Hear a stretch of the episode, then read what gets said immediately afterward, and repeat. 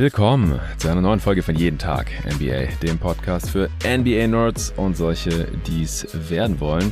Heute wird mal wieder über die kommende Saison abgenördet und es sind die Dallas Mavericks dran mit ihrer Saisonvorschau für 2022-23 und genauso wie letztes Jahr auch schon habe ich hier wieder den Hans Schulze am Start. Hey Hans. Hi Jonathan. Ja, freut mich, dass du wieder dabei bist als Mavs-Experte. Äh, vorgestellt hast du dich ja schon vor einem Jahr, äh, warst dann auch zu den Playoffs nochmal ein paar Mal hier am Start. Also die meisten Hörer dürften dich schon kennen. Wir müssen dich jetzt hier nicht weiter vorstellen. Ich frag dich mal, wie eigentlich immer hier die Gäste zu Beginn jeder Saisonvorschau, zumindest wenn sie Fans des Teams sind. Wie geht's dir aktuell mit der Offseason deiner Dallas Mavericks und mit dem Roster, mit dem sie jetzt hier in die Saison gehen? Da hat sich ja schon einiges verändert. Also gerade gemessen an einem Team, das letzte Saison in die Conference Finals vorgestoßen ist. Man hat mit Jalen Brunson einen Leistungsträger als Free Agent verloren, ohne jeglichen Gegenwert. Man äh, hat ansonsten ein paar Spieler aus dem unteren Teil der Rotation oder auch außerhalb der Rotation weggetradet und dafür mit Christian Wood immer einen sehr, sehr talentierten Big äh, zurückbekommen. Man hat mit Javel McGee für die Taxpayer mit Level Exception einen ja, Starting Big wahrscheinlich noch reingeholt.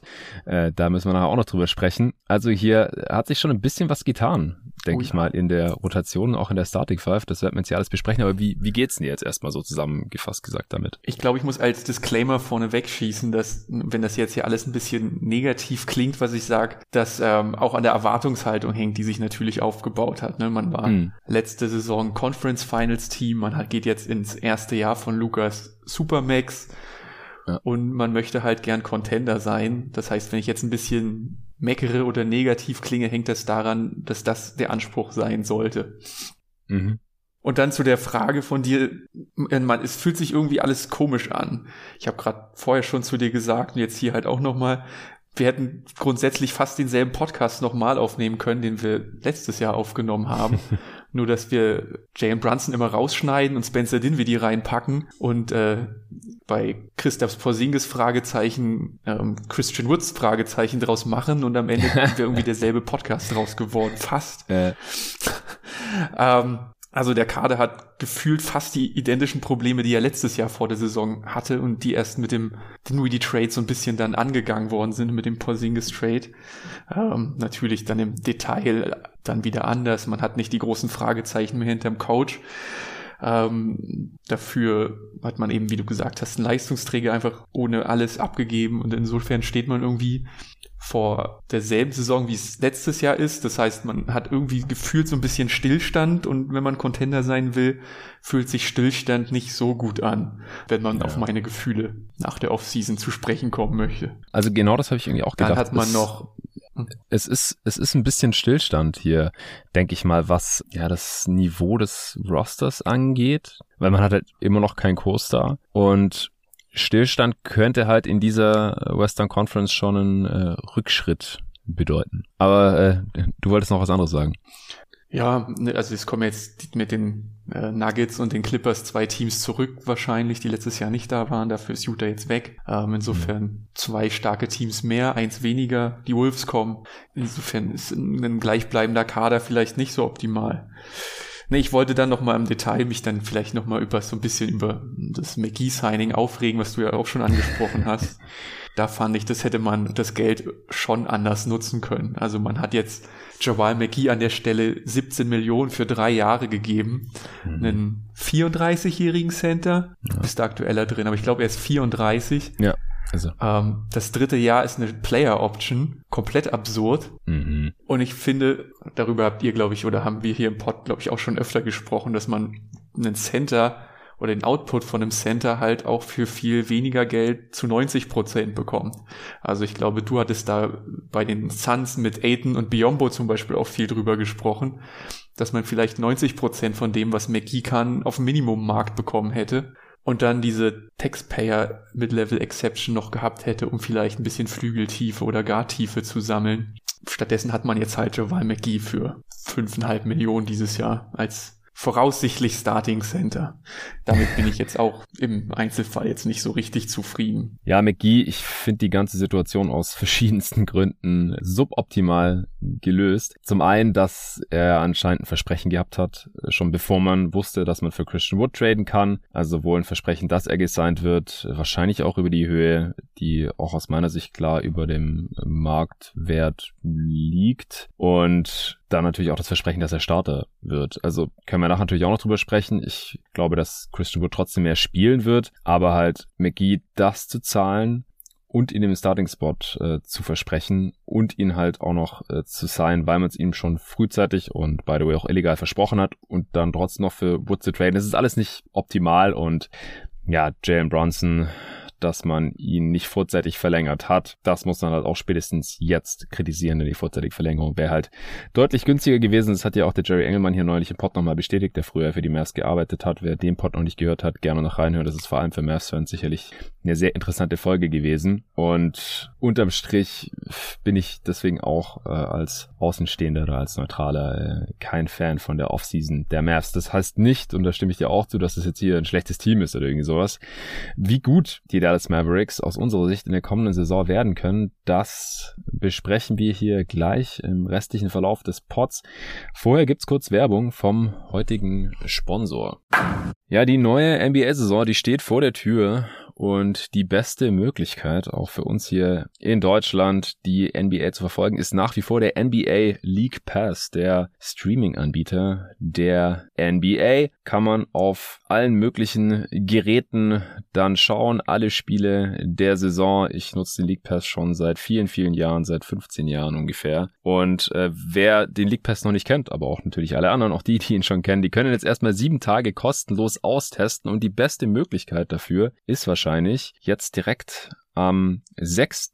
Oktober um 18 Uhr Ortszeit in Deutschland, also fast schon Primetime, kann man sich das Preseason Game, das erste von zwei Preseason Games in Abu Dhabi reinziehen über den League Pass. Völlig umsonst als Teil dieser 7-Day Free Trial. Milwaukee Bucks gegen Atlanta Hawks. Das gibt's wie gesagt gleich zweimal. Das zweite Mal ist am Samstag dann, am 8. Oktober. Für manche dann vielleicht noch passender, falls sie am Donnerstag um 18 Uhr noch im Büro sitzen oder sonst noch irgendwie unterwegs sind auf der Arbeit, an der Uni, wo auch immer. Dann am Samstag, am Wochenende um 18 Uhr einschalten und mal ein bisschen austesten, wie der League Pass so funktioniert für euch, äh, die Funktionen ausprobieren, das dann sieben Tage lang, also auch noch alle anderen Preseason Games, die es im League Pass anzuschauen gibt. Und dann äh, könnt ihr ja schauen, ob der League Pass was für euch ist für die kommende Saison. Ich kann es wie gesagt nur empfehlen. Und was äh, diese Saison auch noch sehr, sehr cool ist, der League Pass ist deutlich günstiger geworden. Also gerade auch im Gegensatz zu anderen Streaming-Anbietern, die äh, Sportspiele übertragen, äh, die ihr vielleicht auch schon mal genutzt habt in der Vergangenheit oder immer noch nutzt. Der League Pass ist billiger geworden. Wenn ihr euch das alles mal ein bisschen genauer anschauen wollt, dann äh, geht gerne über meinen Link on.nba.com slash leaguepass 101, also slash leaguepass 101. Den Link packe ich auch in die Beschreibung des Pods. Diese Woche gibt's auch noch die Atlanta Hawks Preview. Da werde ich dann zusammen mit dem Lorenzo auch über das erste dieser beiden Preseason Games sprechen und das zweite so ein bisschen previewen. Hawks Bucks, wie gesagt. Und wenn ihr das Spiel gesehen habt, dann äh, ist es vielleicht sogar noch ein bisschen interessanter für euch. Also checkt das gerne aus. Geht über meinen Link probiert den League Pass für eine Woche vollkommen umsonst aus und schaut euch Hawks Bucks in der Preseason an bei den Abu Dhabi Games. So, vielen Dank dafür. Das war's auch schon. Und ja, jetzt kommen wir zurück zur bevorstehenden Saison der Dallas Mavericks. Also wir haben es ja gerade schon im Intro ein bisschen besprochen. Javel McGee ist da und auch Christian Wood ist da und auch Maxi Kleber ist immer noch da. Der hat eine vorzeitige Vertragsverlängerung unterschrieben. Das ist auch noch passiert in dieser Offseason. Und wir müssen uns jetzt überlegen, wer startet da? Ist der Starter auch der Spieler, der die meisten Minuten sieht und vor allem auch das Spiel klaust? Wer von diesen ganzen Bigs da im Kader spielt vielleicht auch mal nebeneinander, wird deswegen weniger small gespielt. Wie kann man dann auch noch verteidigen? Also ich finde das alles höchst interessant für die kommende Saison und ist natürlich alles auch sehr entscheidend dafür, wie gut die Mavs sein werden in der kommenden Saison. Hans, was ist ja dein Tipp für die Starting Five erstmal. Die Starting Five hat Kit ja schon mehr oder weniger bekannt gegeben. Das werden zumindest laut seinen letzten Aussagen Doncic, Dinwiddie, Bullock, Finney Smith und McGee sein. Mhm. Das ist das, was jetzt erklärt wurde. Es fühlt sich bei Dallas immer so ein bisschen an, als müsste man so ein bisschen Populismus vor sich hin betreiben. So nach dem Motto, ah, wir haben jetzt in den Playoffs gegen die Warriors verloren, zumindest nach der öffentlichen Meinung, weil wir nicht gereboundet haben und weil wir schlecht am Ring verteidigt haben. Guckt, hier ist dieser Center. Der ist neu. Und deswegen startet McGee jetzt. Mhm. Ja, welche Absprachen es gab und nicht gab, da kann man ja auch nur dem, dem glauben, was man so lesen kann ist halt super weird, dass man jemanden wie McGee da den Starting-Spot äh, verspricht. Und ich glaube, wir sind uns einig, dass das nicht die beste 5 der Mavericks ist, oder? Ja, das glaube ich schon. Also McGee hat mich positiv überrascht, äh, hat ja in der letzten Saison für meine Phoenix Suns gespielt. Der Typ ist äh, nach wie vor der Wahnsinn, sich anzuschauen. Also auch jetzt nach vielen Jahren in der Liga. Der hat einfach so einen krassen Basketballkörper und einen Kopf drauf, wo man sich halt manchmal fragt, was hat er sich denn dabei jetzt gedacht? Oder hat er sich überhaupt was dabei gedacht? Man muss ihm lassen, er versucht auch immer wieder crazy Shit, der dann irgendwie funktioniert und äh, defensiv funktioniert auch deutlich besser als auch zu Beginn seiner Karriere. Also als Drop Defender ist er schon brauchbar, weil er kann halt nur Drop verteidigen, sonst nichts. Da ist er auch ja, so ein bisschen Block Hunting, Block Happy, aber ist solider geworden auf jeden Fall über die letzten Jahre, gar keine Frage. Und der Teamerfolg, den er mit den Teams hatte, in denen er gespielt hat die letzten Jahre, gibt ihm auch recht, er ist Champ geworden mit den Warriors, mit den Lakers, wo ja Jason Kidd auch Assistant war. Also hier auch äh, kein Zufall wahrscheinlich, dass Jason Kidd jetzt Javel McGee coacht und man vielleicht einfach auch mehr größer spielen will, weil Jason Kidd halt unlängst äh, damit einen Titel geholt hat als Assistant Coach. Und auch bei den Phoenix Suns ist es ja in der Regular Season letzte Saison extrem erfolgreich gewesen mit 64 Siegen eben mit Javel in prominenter Backup-Rolle. Also als Starter wie gesagt, ich sage es zum dritten Mal, wir verstehen beide nicht, wieso ihm das versprochen wurde, äh, denn er wird auch nicht die traditionellen Starter oder die traditionelle Starterrolle bekommen mit den entsprechenden Minuten, denn er kann ja gar nicht viel mehr als 20 Minuten pro Spiel spielen. Der Typ hat Asthma und das ist halt so ein bisschen sein Limit. Und nach 15 Minuten Foulprobleme. Das gibt's auch noch öfter mal, genau. Er ist ein bisschen unkonstant, ja, aber er ist, er ist ein geiler Pick-and-Roll-Finish, natürlich ein guter Rollman. Geht da auch, das war mal witzig im Vergleich mit Aiden sich anzuschauen, dass er halt den Kontakt überhaupt nicht scheut und versucht halt alles zu danken und alles zu mhm. blocken und so. Er hat alle seine Vor- und Nachteile. Also unterm Strich schon ein solider Spieler. Die Frage ist halt, wie lange kann er das Niveau noch halten? Denn du hast gesagt, er ist äh, 34 und sein Vertrag geht eben über drei Jahre mit Player Option. Ich gehe mal stark davon aus, dass er in zwei Jahren dann auf dem freien Markt keinen besseren Deal bekommt, der ihm mehr als die dann sechs Millionen zahlt. Deswegen wird er die höchstwahrscheinlich ziehen. Davon gehe ich jetzt stand heute einfach aus. Und das ist schon ein, äh, ein ziemlicher Overpay für dieses Skillset für, für einen Spieler in diesem Alter. Aber ja, er wird jetzt wohl erstmal starten. Was ich dabei auch interessant fand, als Kid das ja dann auch ähm, am Media Day bestätigt hat, Christian Wood hat davon anscheinend noch nichts gewusst. also sein Tweet, er hat dann einfach nur LOL getweetet, oder? Der hat sich wahrscheinlich darauf bezogen oder auf seine äh, Rolle, die Kid dann da verkündet hat. Also der Öffentlichkeit mitgeteilt hat, aber ihm offensichtlich noch nicht mitgeteilt hatte, oder? Ah, ich glaube, das wird ein bisschen hochgepusht. Also ich kann mir nicht vorstellen, dass man bei den Mavericks irgendwie einen Tag lang auch trainiert schon und dann sich darüber wundert, dass Christian Wood ähm, sechster Mann ist. Ich glaube, vielleicht hat Kid nicht mit ihm gesprochen, aber ich nehme fest an, dass schon irgendein Assistant Coach äh, mit ihm gesprochen hat und okay. ich weiß nicht, ob Christian Wood sich dann einfach hingesetzt hat und mal einfach was tweetet, um bisschen für Chaos zu sorgen, aber ich kann es mir wirklich nur schwer vorstellen, dass man dort nicht über Rollen gesprochen hat in den letzten paar Wochen mit ihm ähm, und er davon nichts gewusst hat. Also ja, ja, also es wäre, es würde wunderbar zu den Mavericks passen, aber ich kann es mir nicht vorstellen, dass man da sehenden Auges, gerade bei einem Charakter wie Christian Wood, der ja dann doch immer ein bisschen Bauchgepinsel braucht, dann direkt mhm. ihm so eine voll die Nase haut. Ja, also man wundert sich irgendwie immer wieder, äh, zumindest ich, was äh, an Kommunikation nicht stattfindet in NBA-Franchises.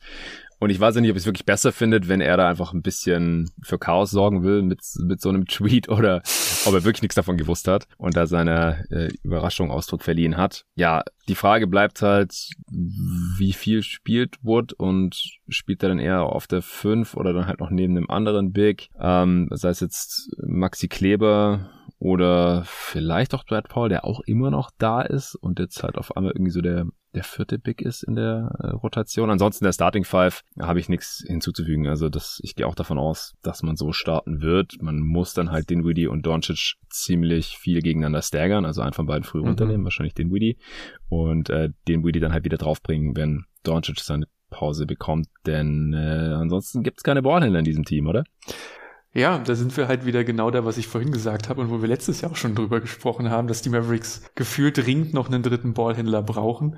Man hat ja letzte Saison gesehen, wie gut es dann lief, als man drei kompetente Ballhändler hatte mit Doncic, ja. und Brunson.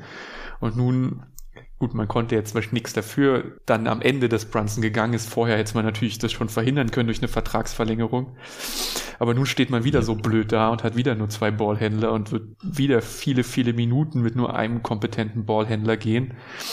Wobei äh, die Mavericks ja schon verkündet haben, dass Frank Telikina natürlich der neue dritte Ballhändler im Team ist.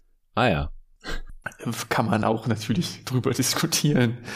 Äh, ja, aber dass Dinwiddie und Doncic viele Minuten gehen werden und dass man dort natürlich idealerweise von Verletzungen verschont bleiben muss, wenn man eine erfolgreiche Saison haben will bei den beiden, ähm, davon ist fest auszugehen und dass idealerweise da vielleicht auch noch ein Trade passiert ähm, oder Jaden Hardy plötzlich ein Wunderguard ist. Ähm, ja, davon muss man ausgehen, dass dort noch Bedarf besteht. Ähm, zu McGee kann man halt noch sagen oder zur Big Rotation generell, dass irgendwas, was schon mit, also seit Doncic da ist, angefangen hat, dass die Mavericks einfach super gerne in den ersten drei, vier, fünf Possessions so, ja, auch teilweise relativ komplexe Sets laufen, wo am Ende halt eine Lob-Option da ist. Und da ist mhm. McGee natürlich dann jetzt der perfekte Mann für. Die Frage ist halt auch da, hätte das nicht auch Dwight Powell gekonnt? Aber naja. Ähm, und zur Frage, ob die Mavericks groß spielen, davon ist eigentlich fest auszugehen. Also Kit hat schon gesagt, mehr oder weniger sinngemäß, ja, nichts gegen Brunson, aber wir werden jetzt schon versuchen, da ein bisschen mit ein bisschen Länge zu punkten. Insofern ist davon auszugehen, dass wir irgendwie Kombination von Wood, McGee, Kleber, vielleicht auch Paul sehen werden. Hm was für mich im Umkehrschluss bedeutet, dass wir offensiv zumindest recht viel Kleber auf der 4 sehen werden, der dann defensiv vielleicht so ein bisschen die Schwächen von Wood ausgleicht, also der dann offensiv halt eher nur, nur bereit macht, keine Picks stellt, während Wood im Pick and Roll ist und dann defensiv halt den gegnerischen Picksteller verteidigt, weil Christian Wood im Raum, werden vielleicht auch an einer anderen Stelle nochmal drüber sprechen, im Raum verteidigen ist jetzt ähm, bisher nichts gewesen, wo er positiv aufgefallen ist, um es beschönigend zu äh, beschreiben ist es besser, wenn Christian Wood äh, einen Wing verteidigen muss auf Ball? Ist halt die große Frage. Ja, zumindest in der regulären Saison ist es schon okay. Das Problem ist halt, dass man an dem Wing, der in der Ecke parkt, eigentlich Luca parkt. Mhm. Und man muss jetzt irgendwie hoffen, dass der Gegner vielleicht noch einen zweiten Wing irgendwo einfach nur parkt, wo man Christian Wood gegenstellen kann. Mhm. Ähm, ja, aber da sprechen wir vielleicht dann auch nochmal drüber, wenn wir über unsere Rating-Erwartungen sprechen. Ja, definitiv. Noch kurz zurück zur dritte Boardhändler im Kader wäre ganz nice äh, Situation. Was ist deine Einschätzung, wie das mit Goran Dragic verlaufen ist? Weil da war sich die Basketballwelt ja irgendwie schon relativ sicher, auch nach dieser Pressekonferenz, äh, als Dragic und Doncic da irgendwie im Rahmen der Nationalmannschaft mehr oder weniger eigentlich bestätigt haben, dass Dragic zu den Mavs kommen wird und auf einmal kommt er doch nicht und unterschreibt letztendlich bei den Chicago Bulls. Oh, ich habe keine Ahnung, was da passiert ist. Es ist ja, Dragic selbst sagt ja, dass er gerne spielen würde und dass mhm. er auch gerne eine feste Rolle in der Rotation hat und Dallas zu ihm gesagt hat, dass sie ihm das nicht bieten können, was ein bisschen erstaunlich ist, gemessen daran, dass, wie gesagt, nur zwei Ballhändler da sind. Ja. Und er dann gesagt hat, naja, dann halt nicht. Ich kann es mir ehrlich gesagt nicht erklären, wie das zustande kommt, ob das dann wirklich eher was ist, das Kid sagt, er würde Dragic defensiv nicht mehr vertrauen oder so. Aber anscheinend war dann von den Entscheidungsträgern, die in Dallas dann eben den Kader zusammenstellen, kein Willen da, Dragic unter Dragics Bedingungen zu holen. Wie sinnig das jetzt ist, darüber lässt sich sicher auch streiten. Ähm, ja, so hat man, ist er jetzt halt in Chicago und Dallas hat nach wie vor nur zwei Ballhändler. Also ich finde es bemerkenswert, dass man äh, einen kleinen Guard, der ja jetzt mit Mitte 30 wahrscheinlich dann schon eine Schwachstelle wäre, spätestens in den Playoffs, da kritischer sieht defensiv als einen Spieler wie Christian Wood, weil äh, ja Spieler, die normalerweise näher am Korb verteidigen müssen, die sind halt automatisch eine größere Schwachstelle. Also dass man halt auf der einen Seite sich einen Wood reinholt oder auch einen McGee, mit dem man einfach das letztejährige Verteidigungssystem nicht mehr so spielen können wird und dann aber halt sagt, nee, Dragic den können wir uns nicht holen. Der, den vertraue ich nicht mehr defensiv, der ist zu alt oder was weiß ich. Und dann muss es halt irgendwie Frankie Smokes machen oder so, der halt seine Stärken wiederum defensiv hat. Und ja, wenn er dreimal fällt, dann geht er halt irgendwie eher so Richtung 3D, aber halt, also dass er kein guter Playmaker ist, der auf der Dribbles großartig was macht oder was für andere kreieren kann, das haben wir, glaube ich, auch schon gesehen. Und ansonsten gibt's halt keinen mehr. Außer Josh Green macht jetzt einen großen Sprung in seiner dritten Saison, oder? Hast ja wieder genau den richtigen. Ähm, aber ja, Gerne. es gibt halt noch Tim Hardaway Jr., der wieder im Team ist, der zumindest für sich selber Scoring kreieren kann ähm, ja. an einem guten Tag. Wobei wir da auch noch nicht gesehen haben, dass er bei Jason Kidd funktionieren kann. Bis zu seiner Verletzung letztes Jahr sah das ja wirklich teilweise wirklich schlimm aus in Sachen Effizienz bei Hardaway. Mhm. Ähm, insofern muss man erstmal schauen, ob er jetzt dieses Jahr bei Kid wieder an seine letzten Jahre anknüpfen kann, die er vor Kid und vor seiner Verletzung hatte. Ja, ich finde das auch immer witzig, wenn Mavs-Fans sagen, ja, äh, Brunson ist weg, aber dafür haben wir jetzt wieder Hardaway, als hätte der letzte Saison gar nicht gespielt. Der hat 42 Spiele ja, ja, genau, gemacht. Genau, der hat ja bis, bis Januar gespielt. Ja, und war echt schlecht. Ja. Das ist jetzt nicht so wie ein Free Agent Signing oder sowas. Gut. Nee. Ja, naja, aber frag mal Nico Harrison, der geht, äh, also da spielen die Mavericks-Fans schon Bullshit-Bingo, weil er in jedes Interview geht und sagt, Tim Hardaway Jr. ist wie ein Free Agent. Insofern. Das ist einfach eine Lüge. man redet sich Eiskalt. das, glaube ich, so ein bisschen schön, ja. ja. Äh, ansonsten, ja, Telikina und Green und Jaden Hardy, einer von den dreien muss halt was bringen. Bei Telikina hat man auch gehört, dass er sich wohl selber immer noch als Ballhändler sieht und nicht als Free and D Wing. Ähm, Okay. Ist auch eine mutige Aussage nach all dem, was wir jetzt auch in den letzten Jahren von ihm gesehen haben. Ja. Ähm, und bevor wir zu Green kommen, lass uns doch noch kurz die Closing Five machen, weil Green wird dann in der nächsten Kategorie von mir noch seinen großen, seinen großen Moment kriegen. Ja, ja, sehr schön. Ähm, ähm, du hast recht. Closing Five. Äh, McGee ist nicht drin. Wer ist denn drin? Ich glaube, auf Luca und Philly Smith können wir uns einigen, richtig? Klar. Ähm, und dann wird's schon relativ offen. Ich würde Bullock noch reinpacken. Nein, Bullock. Bullock. Den ja. Widdy. Und es tut mir leid für Christian Wood, aber Maxi Kleber. Ja, ich Also auch. wenn ich verteidigen will am Ende und Stops brauche, dann ist Maxi Kleber, glaube ich, der Richtige. In so einer wilden Crunch-Time, wo eh ständig jemand eine Auszeit nimmt, kann man das schon fast handballwechselmäßig, glaube ich, machen zwischen den beiden. Aber wenn ich es dann drei Minuten mal durchlaufen will, ist es, glaube ich, also McGee raus, Kleber rein in die Starting Five und das wäre meine Closing Five. Ja, vielleicht können wir an der Stelle noch ganz kurz die Kleber-Extension abhandeln. Ich habe sie vorhin nur erwähnt. 33 Millionen über drei Jahre, also 11 Millionen Dollar flat. Äh, dran geklatscht an äh, seinen auslaufenden Vertrag. Der wäre sonst im nächsten Sommer Free Agent geworden. Äh, er ist jetzt in der Age 31 Season. Das heißt, das sind dann die Age 32, 33, 34 Seasons. Er hat ja athletisch schon ein bisschen abgebaut, hatte schon immer so mit Verletzungsproblemen zu kämpfen, hat letzte Saison 59 Spiele gemacht, teilweise aber auch angeschlagen gespielt, die Saison davor 50. Also ich finde den Deal echt solide. Also wenn ja. er Starter-Minuten oder halt so im mittleren 20er-Minuten-Bereich bleiben kann, dann ist es sogar eher ein Schnäppchen, was aber halt auch so ein bisschen bezweifelt werden darf eben mit steigendem Alter. Wie siehst du das? Ja, die Frage ist halt auch da, ne, wenn Maxi nächstes Jahr Free Agent wird, da stehen gute Teams ja wahrscheinlich Schlange. Mhm. Und ehe der gute Mann nochmal Angst oder Lust bekommt, nochmal woanders zu spielen, finde ich es jetzt richtig, dass man sagt, naja, Maxi bleib. Weil alternativlos, also äh, ersatzlos Maxi verlieren, das willst du halt auch nicht, weil er einfach so ein uniker Spielertyp ist, der dir so viel bringen kann, wenn er gesund und fit ist, ja. dass dann eine Verlängerung nur Sinn macht. Elf Millionen machen den Kohl jetzt auch nicht fett. Dallas hat in zwei Jahren Cap Space, der ist davon auch noch nicht so stark belastet, auch wenn Cap Space das Wort ist, was man in Dallas immer nicht so gerne hört. Und ähm, auch da kriegt man mit Kleber, glaube ich, noch fantasievoll ähm, ordentlich Platz zusammen, wenn man den Cap Space denn benutzen möchte. Insofern, ich bin auch großer Fan der Verlängerung. Ich sehe da jetzt nichts Schlechtes dran. 11 Millionen tun jetzt auch nicht so weh, wenn oder falls Maxi Kleber mit 34 halber Sportinvalide ist. Also ist jetzt kein, kein Riesendeal. Und ich gehe auch davon aus, dass er in der nächsten Offseason wahrscheinlich mindestens die Mid-Level Exception irgendwo bekommen hätte. Äh, dann vielleicht auch ja, über genau. drei Jahre und die wäre halt auch so gut elf Millionen gewesen. Jetzt hat man ihm halt vorzeitig ein bisschen weniger gegeben. Und dafür hat man ihn halt sicher, er kann irgendwo hin. Weil er ja schon, weil wie du gerade schon gesagt hast, er hat echt ein sehr geiles Skillset. Vor allem, wenn er Dreier fällt natürlich. Ja, dann ist er halt ein mobiler Defender, der auch immer noch mal athletisch finishen kann am Ring. Und halt die Dreier reinknallen kann. Also dann, wenn er jünger wäre und ja, in den letzten Jahren fitter gewesen wäre, dann wäre er eher 15 bis 20 Millionen pro Jahr mhm. wert.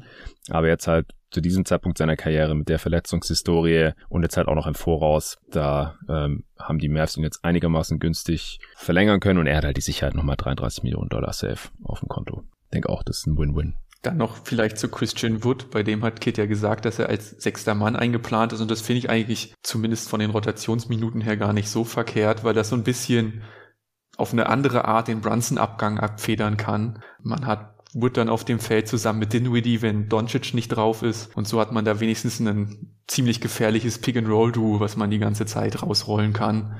Und so kann man Brunson Scoring dann auf eine andere Art zumindest ein bisschen ja, ersetzen, indem man dort einfach gnadenlos Dinwiddie und Wood Pick-and-Roll spielen lässt in den Minuten, in denen Doncic nicht drauf ist. Ähm, ja, aber wie gesagt, ob das jetzt als Starter sein muss oder ob man das halt auch hätte staggern können, ist natürlich ein anderes Thema, aber zumindest mhm. in dieser Rolle, dass er viel mit der Bank spielt, das finde ich ihn eigentlich schon sehr nützlich. Ja, ich bin so gespannt auf Wood, wie er sich macht in einem Winning-Team. Zum ersten mhm. Mal in seiner Karriere, muss man dazu sagen. Kennen wir einfach so noch nicht.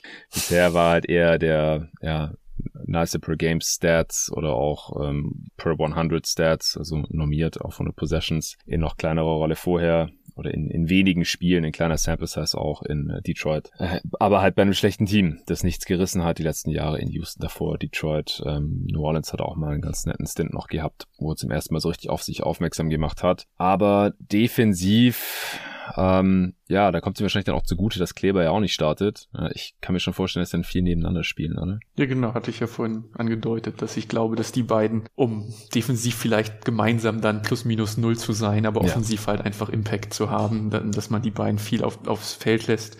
Es ist ja dann auch die Frage, wenn man schon allein in den Kader schaut, ne, also wer hätte da sonst auf dem größeren Wing, also auf der vier, wenn man die klassische Zahl nehmen will, spielen sollen. Ne? Man startet da jetzt Dorian Finney-Smith und wenn man da klein spielen will, wem will man da reinwerfen, wenn man in den Kader guckt? Bertans? Äh. Hardaway, ein Telikina, also es ist ja, es läuft ja fast darauf hinaus, dass man dort auf der 4 dann jetzt viel Kleber haben wird. Ähm, insofern würde ich fest davon ausgehen, dass wir Kleber viel auf der 4 und dann daneben dann Wood sehen werden und das andere Gespann ist dann eben Finney Smith und McGee oder dann eben Finney Smith und Wood oder Kleber, falls man dann kleiner wird. Ja. Ja, du hast gerade schon gesagt, ähm, Du hättest Josh Green jetzt gerne in der Kategorie untergebracht. Ist es der Spieler, der Breakout-Kandidat sein könnte oder der zu wenig Minuten bekommt? Ich habe gedacht, wir reden über MVPs. Nein, es ist mein Breakout-Kandidat an der okay, Stelle. Okay, nice. Ähm, also wer mich ein bisschen verfolgt, dem war klar, dass das kommt. Ähm, er hat letzte Saison in allen Aspekten eigentlich einen großen Sprung gemacht, also statistisch in allen Aspekten. Er hat 35 Prozent seiner Dreier getroffen, halt in nur 1,2 Versuchen pro Spiel, also Sample mhm. Size sind dann jetzt 70 Dreier. ähm, ja aber trotzdem hat er sein True Shooting halt um 10% hochgeschraubt letztes Jahr, hat seine Wurfversuche trotz verdoppelt schon im Vergleich zur Vorsaison und ist dabei effizienter geworden. Ähm, und wenn wir diese Entwicklung weitermachen, wenn er weiter gut trifft, er hat in, aus der Corner, wie gesagt, noch kleinere Sample Size, 40% getroffen, ähm, dann ist er da schon großer Kandidat. Man hört aus dem Training Camp jetzt wirklich nur Großes und Schwärmen gerade über Josh Green. Das wäre dann halt wirklich so ein Lückenfüller und so eine Wildcard, die dieser Kader, wenn er nicht stagnieren möchte, dringend, dringend nötig hätte. Ja. Problem bei ihm war ja dann letzte Saison auch, dass er in den Playoffs dann wirklich komplett vom Cliff gefallen ist. Also die Jazz haben ihn komplett ignoriert, er konnte es nicht bestrafen und dann wurde halt den Rest der Playoffs brutal weggebencht von Kid. Ähm, dass das nicht passiert, dazu muss der Dreier bei Green einfach verlässlich fallen. Ähm, da soll er wohl viel dran gearbeitet haben. Und wenn er dort jetzt, der junge Mann ist auch immer noch jung, ich glaube 20, 21. Ja, er wird 22 im November. Wird 22 jetzt. Ja, dann ein bisschen Geduld weiter mit ihm hat, glaube ich, dass da nach wie vor ein guter NBA-Spieler ist, der mit seinem Skillset als äh, unkonventioneller, chaotischer Passer einfach eine Rolle in dem Team hat, die sonst keiner füllen könnte, falls sein Wurf trifft. Und es wäre halt auch wichtig, dass er sich entwickelt, einfach um die äh, Wing-Rotation der Mavericks noch ein bisschen ja, dicker zu machen, weil man guckt sich jetzt da so ein bisschen an, sieht, sieht Bullock, sieht Finney Smith, sieht Hardaway Jr. und dann wird es halt auch schon wieder dünn. Mhm. Insofern wäre da einfach ein vierter verlässlicher Spieler so, so wichtig für die Mavericks. Und als äh, treuer Anhänger von Josh Green ähm, hoffe ich, dass er es jetzt dieses Jahr umsetzen kann. Ich bin eigentlich auch optimistisch. Man sieht und hört wirklich nur viel Gutes aus den Scrimmages, die die Mavericks jetzt gerade abhalten und aus dem Trainingscamp. Ähm, er hat sogar mal gedankt, dass ja auch so eine Sache, dass er immer viel zu zögerlich auch war im Abschluss am Ring, trotz seiner krassen athletischen Fähigkeiten. Ja. Und wenn er da so ein bisschen die Angst auch ablegt und ähm, Closeouts auch selber mal am Ring bestrafen kann, Ach, das wäre wär sehr, sehr wichtig für Dallas. Ja, würde mich auch freuen. Und allgemein ist äh, Josh Green ja relativ beliebt hier bei den jeden Tag NBA-Gästen. Äh, Torben hat beim äh, gestrigen Pod, den konntest du jetzt nicht hören, den veröffentlicht gleich nach unserer Aufnahme hier, Pelicans Preview am Ende auch noch gesagt, als ich hier die Mavs Preview angekündigt habe, ah ja, geil, Josh Green Content. und auch hier schon im besagten Pod mit Jerry Engelmann hat auch gesagt, äh, dass er, oder hat zugegeben, dass er damals mit beteiligt war oder halt gepusht hat. Ja, genau in der Draft, dass man Josh Green eben nimmt. Ja, dann an der Stelle Grüße an Tom. ja, ja, wird er hören hier auf jeden Fall, wird sich freuen. Ja, ich, ich glaube auch, Josh Green hat noch einiges an äh, Potenzial und der Kader gibt ja eigentlich auch eine solide Rolle für ihn her, auch einfach ja. in der Mangelung Alternativen. Kandidat Nummer zwei, über den müssen wir jetzt nicht viel Worte verlieren, weil wir auch schon über ihn gesprochen haben, ist dann nochmal Christian Wood, weil wie du auch gesagt hast, mhm. er hat jetzt die große Chance, seinen Namen mal reinzuwaschen, in dem Winning-Team gut zu spielen rein vom offensiven Skillset passt er halt wie die Faust aufs Auge neben Luca, wenn man so seine Stats sich anschaut. Also er trifft 40% Spot-Up-Dreier, was ein Skill ist, der neben Luca wichtig ist. Er ist ein guter Rollman. Er ist der erste Rollman oder der erste Big in Dallas, seit Luca da ist, der abrollen und werfen kann zeitgleich. Christaps hat immer gesagt, er will das machen, hat aber nur Dreier geworfen mhm. und alle anderen hatten halt immer nur die eine Komponente. Mit Christian Wood wird man an der Stelle auch offensiv unausrechenbarer, was ihm dann halt auch zugute kommt. Er hat in Houston jetzt relativ viel komische Abschlüsse auch dabei gehabt, Post-Ups, ISOs, all das ist hoffentlich, wird runtergefahren jetzt in der kleineren Rolle, ähm, hoffe ich. Und dann kann er einfach eine unfassbar effiziente Saison spielen am offensiven Ende. Ähm, ja, die Bedenken bei ihm auch schon gesagt, sind defensiv, also wenig ja. Deflections, contested wenig Würfe, zwingt wenige T äh, Turnover auch in direkten Duellen, ähm, was jetzt alles dafür spricht, dass da einfach defensiv nicht so viel Willen und auch Verständnis da ist. Ja. Aber wenn er offensiv die Mannschaft mittragen kann, wäre das einfach schon mal wichtig, allein um Jalen Brunson zu ersetzen und eben auch für ihn wichtig, weil er wird Free Agent. Genau auch ein Contract hier. Ja, siehst du überhaupt jemanden im Kader, der aus deiner Sicht eine zu große oder kleine Rolle bekommen könnte? Ich fürchte so ein bisschen, dass Maxi vielleicht tatsächlich ein bisschen zu wenig spielen könnte, zumindest wenn man wirklich knallhart auf Gewinnen aus ist. Ähm, einfach in diesem, in dieser komischen Situation, wo man jetzt drei Bigs hat, mit White Paul sogar vier und allen ist klar, dass Maxi Kleber eigentlich der Closer Big sein sollte, aber dann steht am Ende doch Christian Wood auf dem Feld, weil Basketball ist halt nicht nur Sport, sondern auch Kaderpolitik und Christian Wood muss auch irgendwie glücklich gemacht werden. Ähm, insofern kann ich mir schon vorstellen, dass während das ist das Closing Lineup, was wir haben, jetzt nicht das Closing Lineup ist, was wir in jedem Spiel sehen werden und ähm, dass man dort Christian Wood auch mal entgegenkommt äh, und ihn auch closen lässt, was defensiv dann eben Lücken schließt und Kleber mhm. dann eben weniger Minuten spielt in den entscheidenden Phasen, als er vielleicht sollte. Zu viel habe ich jetzt, glaube ich, nicht im Hinterkopf. Also ich weiß halt noch nicht, wie viel Javal McGee spielt. Wenn er von jedem Viertel die ersten vier Minuten spielt, bin ich, ist das, glaube ich, okay. Ja. Mehr sollten es dann aber auch nicht werden.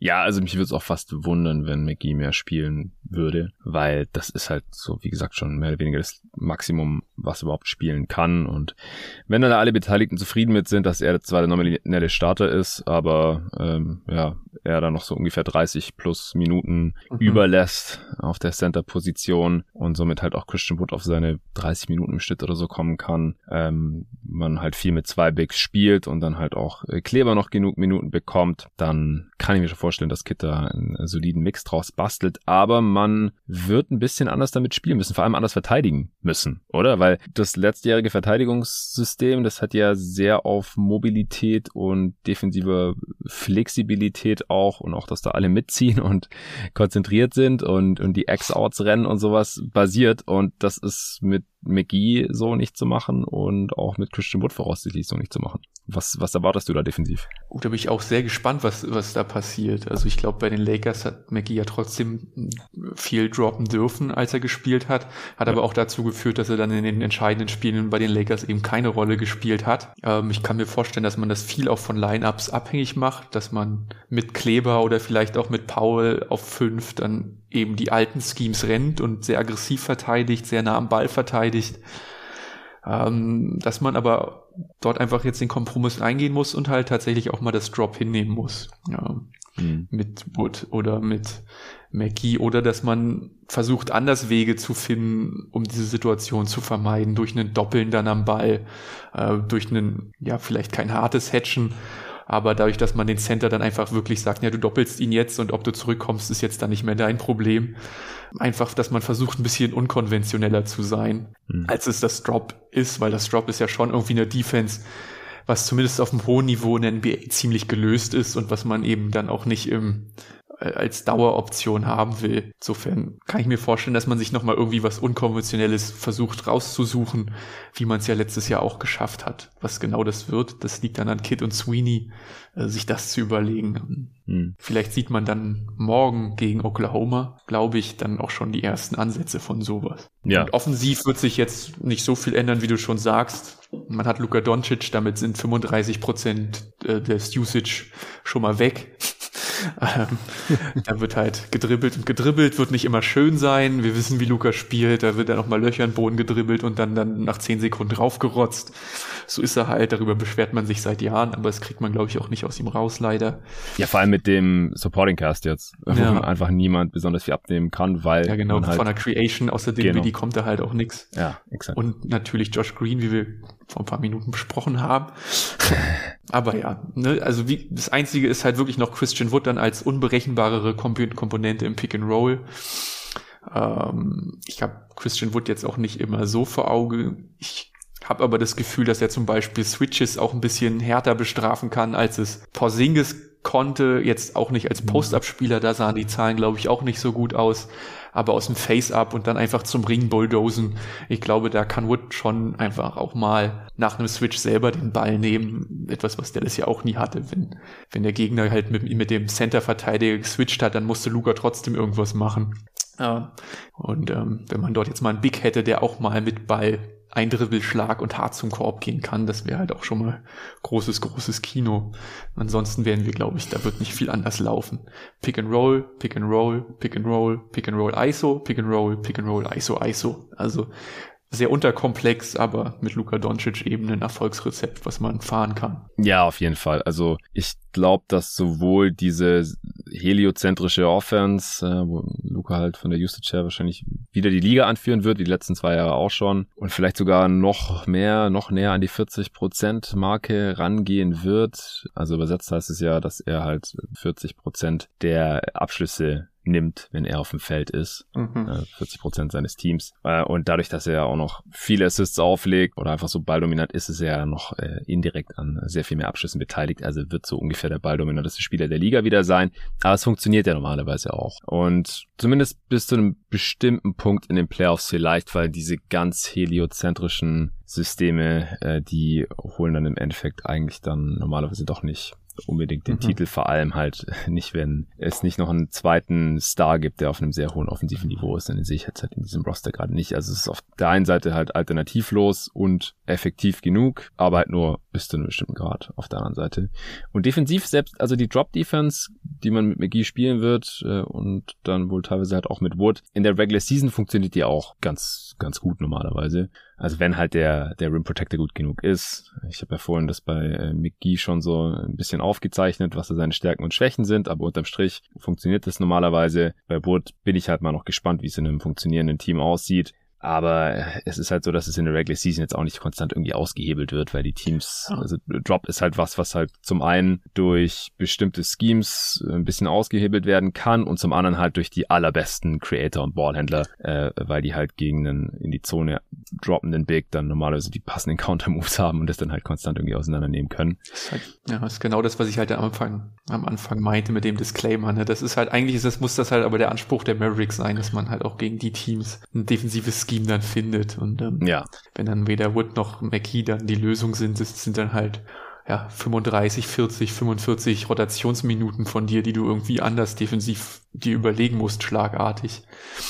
Das Drop gegen so eine, gegen das durchschnittliche NBA-Team funktioniert, ja, davon würde ich auch ausgehen. Aber wenn dann eben Leute kommen, die off the dribble gut spielen können, die sich off-ball gut bewegen, ähm, ja, dann wird's halt eine enge Kiste und ja. da brauchen die Mavericks halt dann doch eben andere Lösungen hinten raus. Genau, und das ist ja auch das, was wir in dieser Offseason kritisieren, dass sie halt ihre einzige Exception auf McKee verwendet haben, der so ein Dude ist. Und dann halt noch einen Pick rausgehauen haben und ihr großer Trade halt für Christian Wood war, der auch so ein Typ ist. Das ist halt dann auf dem höchsten Level wahrscheinlich defensiv mit diesen Dudes nicht mehr funktioniert und man auf der anderen Seite halt äh, jemanden verloren hat, der Teil der in den letztjährigen Playoffs sehr gut funktionierenden Lineups war. Nochmal kurz zu Stärken und Schwächen. Hast du da jetzt noch irgendwas, bevor wir dann äh, mal raushauen, wo wir die Defense und Offense am Ende der Saison so sehen? Nö, ich denke, wir haben das ganz gut abgearbeitet. Also mhm. eine der Schwächen war jetzt in den letzten Jahren immer Rebounding und Länge. Das geht man jetzt bewusst an, wie das dann rundherum funktioniert, wenn man dann lang ist, aber vielleicht nicht mehr so ein gutes Spacing hat. Das wird sich jetzt auch zeigen.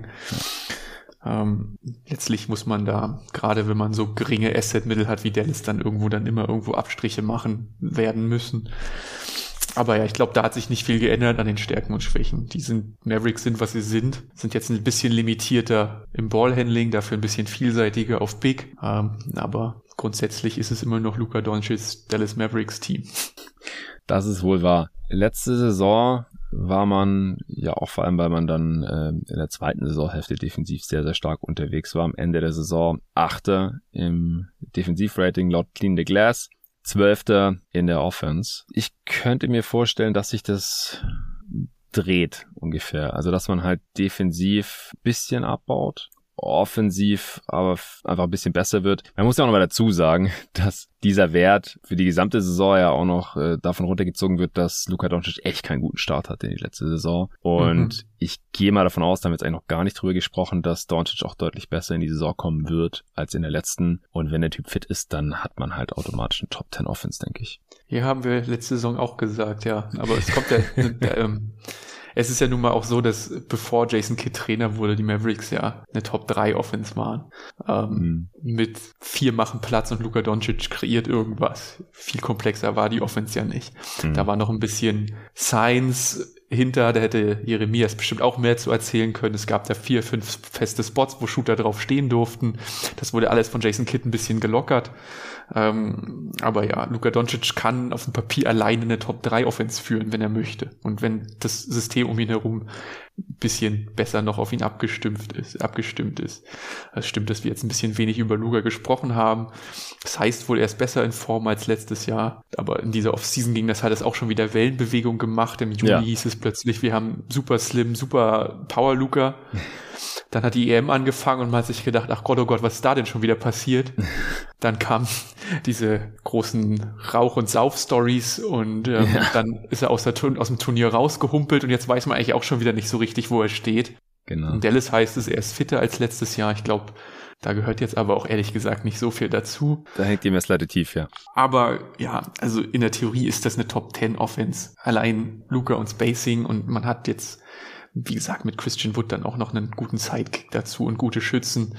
Ähm, wobei an der Stelle dann auch die Frage ist, ob Spencer Dinwiddie vielleicht so ein bisschen wieder in Richtung Durchschnitts Spencer Dinwiddie sich entwickelt und nicht zu Superhero Spencer Dinwiddie, der dann in Dallas letztes Jahr war, hm. in seinen Wurfquoten. Aber ich sehe da auch eine Top 10 Offense. Also ich habe mir jetzt auch notiert, dass ich es mir vorstellen kann, dass ich das, dass ich beide Werte so um die 10 rum einpendeln, ja. plus minus zwei oder drei. Ja, dann sind wir uns da auch einig. Aber eher eine Offense das Plus und eher das Defense in der Minus. Im Minus. Ja, ja, genau so. Ja, dann äh, können wir eigentlich schon zur Prediction kommen. Wir müssen jetzt überlegen, wie viele Siege können die Mavs dann im Best Case holen. Also wenn vielleicht beide Werte klar in der Top 10 sind oder die Offense vielleicht sogar Top 5, Defense äh, bleibt Top 10 und äh, dann natürlich auch gleich noch den Worst Case und unsere Prediction. Aber erstmal der Best Case. Was passiert im besten Fall, Hans?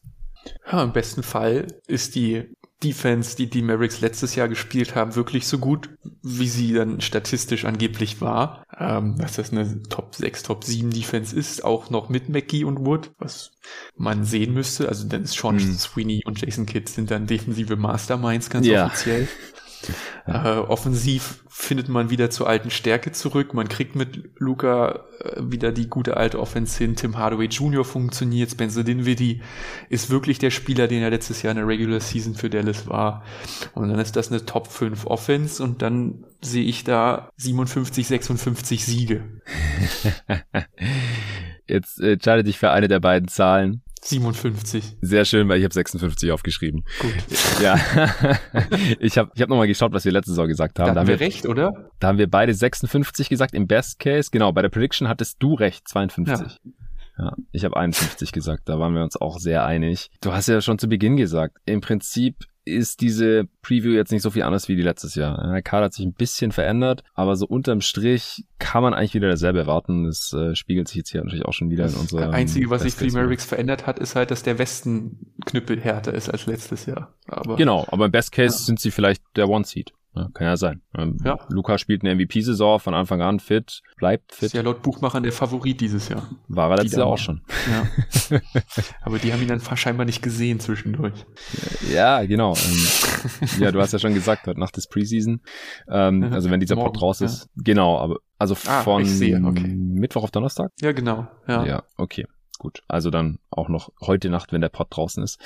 Ja, im Worst Case ist halt die Frage, was passiert da? Ja, Wood funktioniert in dem Winning Team einfach nicht. Vielleicht, weil er Starter werden wollte, who knows, oder weil er einfach nicht besser verteidigen kann und offensiv zwar 20 Punkte macht, aber das das Team nicht wirklich weiterbringt. Und man kann einfach nicht mehr auf dem Niveau verteidigen, defensiv, offensiv ja, kommt Luca wieder schwer in die Saison. Also ich glaube es wirklich nicht, aber Worst Case kann man es halt leider nicht ausschließen. Und dann äh, ist man halt offensiv eher außerhalb der Top 10. Also wie gesagt, mit einem halbwegs fitten Luca fast auszuschließen, aber dann verpasst er halt vielleicht auch 10, 15 Spiele oder sowas. Und wir haben ja dieses Jahr, wir haben jetzt halt keinen Bronson, der dann letztes Jahr die Show noch ganz solide geschmissen hat. Ich meine, man muss ja mhm. mal dazu sagen, letztes Jahr waren die Mavs ja unterm Strich immer noch besser ohne Luca Doncic auf dem Feld als mit, statistisch gesehen. Ähm, ja, aber auch, weil der Start so schlimm war. Ja, ja, ja, genau, auf jeden Fall. Aber es lag halt auch daran, dass Jalen Bronson halt die Show so ein bisschen geschmissen hat in äh, Lukas mhm. Abwesenheit. Der ist einfach nicht mehr da, dann müsste man da auf den Willi vertrauen, der muss fit bleiben und muss seine in 10% besser treffen als in seiner sonstigen Karriere. Und wenn es halt alles nicht passiert, dann haben wir hier halt schon so den Worst Case, glaube ich, oder habe ich da jetzt noch was vergessen? Ja, Verletzungen sind immer ein Thema, ne? Also den Willi ist nicht der gesündeste. Luca hat auch immer mal ein paar Wochen, wo irgendwas am Knöchelchen wehtut. Ähm, Maxi. Maxi und so weiter. Gerade Maxi ist, glaube ich, sehr wichtig für das Team dieses Jahr. Und wenn es dann auch noch da das ein oder andere Wehwehchen gibt, dann kann es auch recht schnell so eine Abwärtsspirale einfach auch im Kopf geben. Ja. Und ich glaube auch, dass die, also Kit hatte ja letztes Jahr schon irgendwie Magie betrieben, was, was die Defense angeht. Das hätten wir ja vor der Saison einfach auch so nicht erwartet, müssen wir dazu sagen. Aber es gibt schon Lineups, die wir sehen könnten, die defensiv echt nicht gut aussehen könnten. Ja. Also irgendwie Tim Hardaway Jr. neben Bertans und Wood. Also wer dann da noch daneben steht, ist glaube ich fast egal, zum Beispiel. Sowas könnte schon irgendwie passieren, ja, im, im Worst Case. Wie viele Siege siehst du da? Ich habe sie dann als Play-in-Kandidaten irgendwas mit 45, 46 Siegen. Ja, äh, ich habe 45.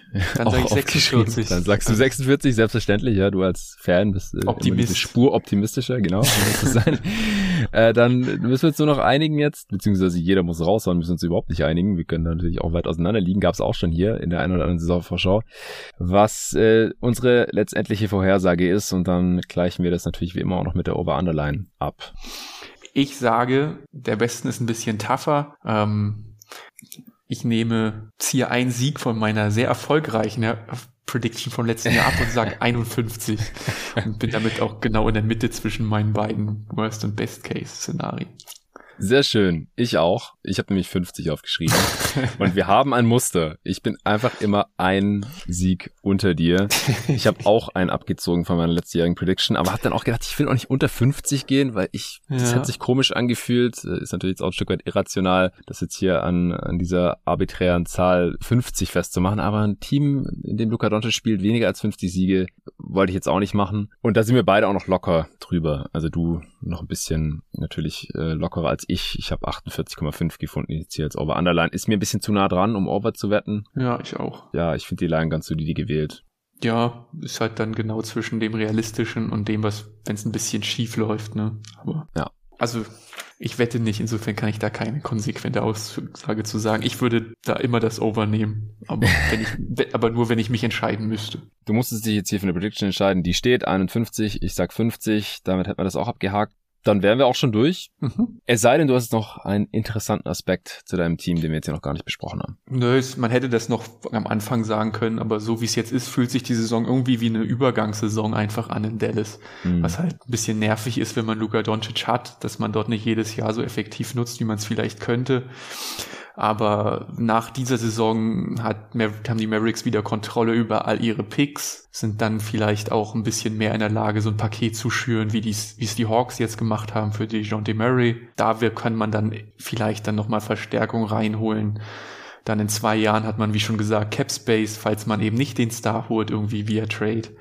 Und so fühlt sich dieses Jahr so ein bisschen an, als dass man da jetzt so hinschleicht. Man wird dieses Jahr diesen auch keinen Pick traden, also kein First traden. Das heißt, da werden jetzt auch keine großen Deals irgendwie zusammengefädelt von den Mavericks. Man hat jetzt ein paar auslaufende Verträge, mit denen kann man irgendwas machen, aber es wird jetzt da auch, werden jetzt auch keine Wunder mehr in diesem Kader geschehen, gehe ich von aus.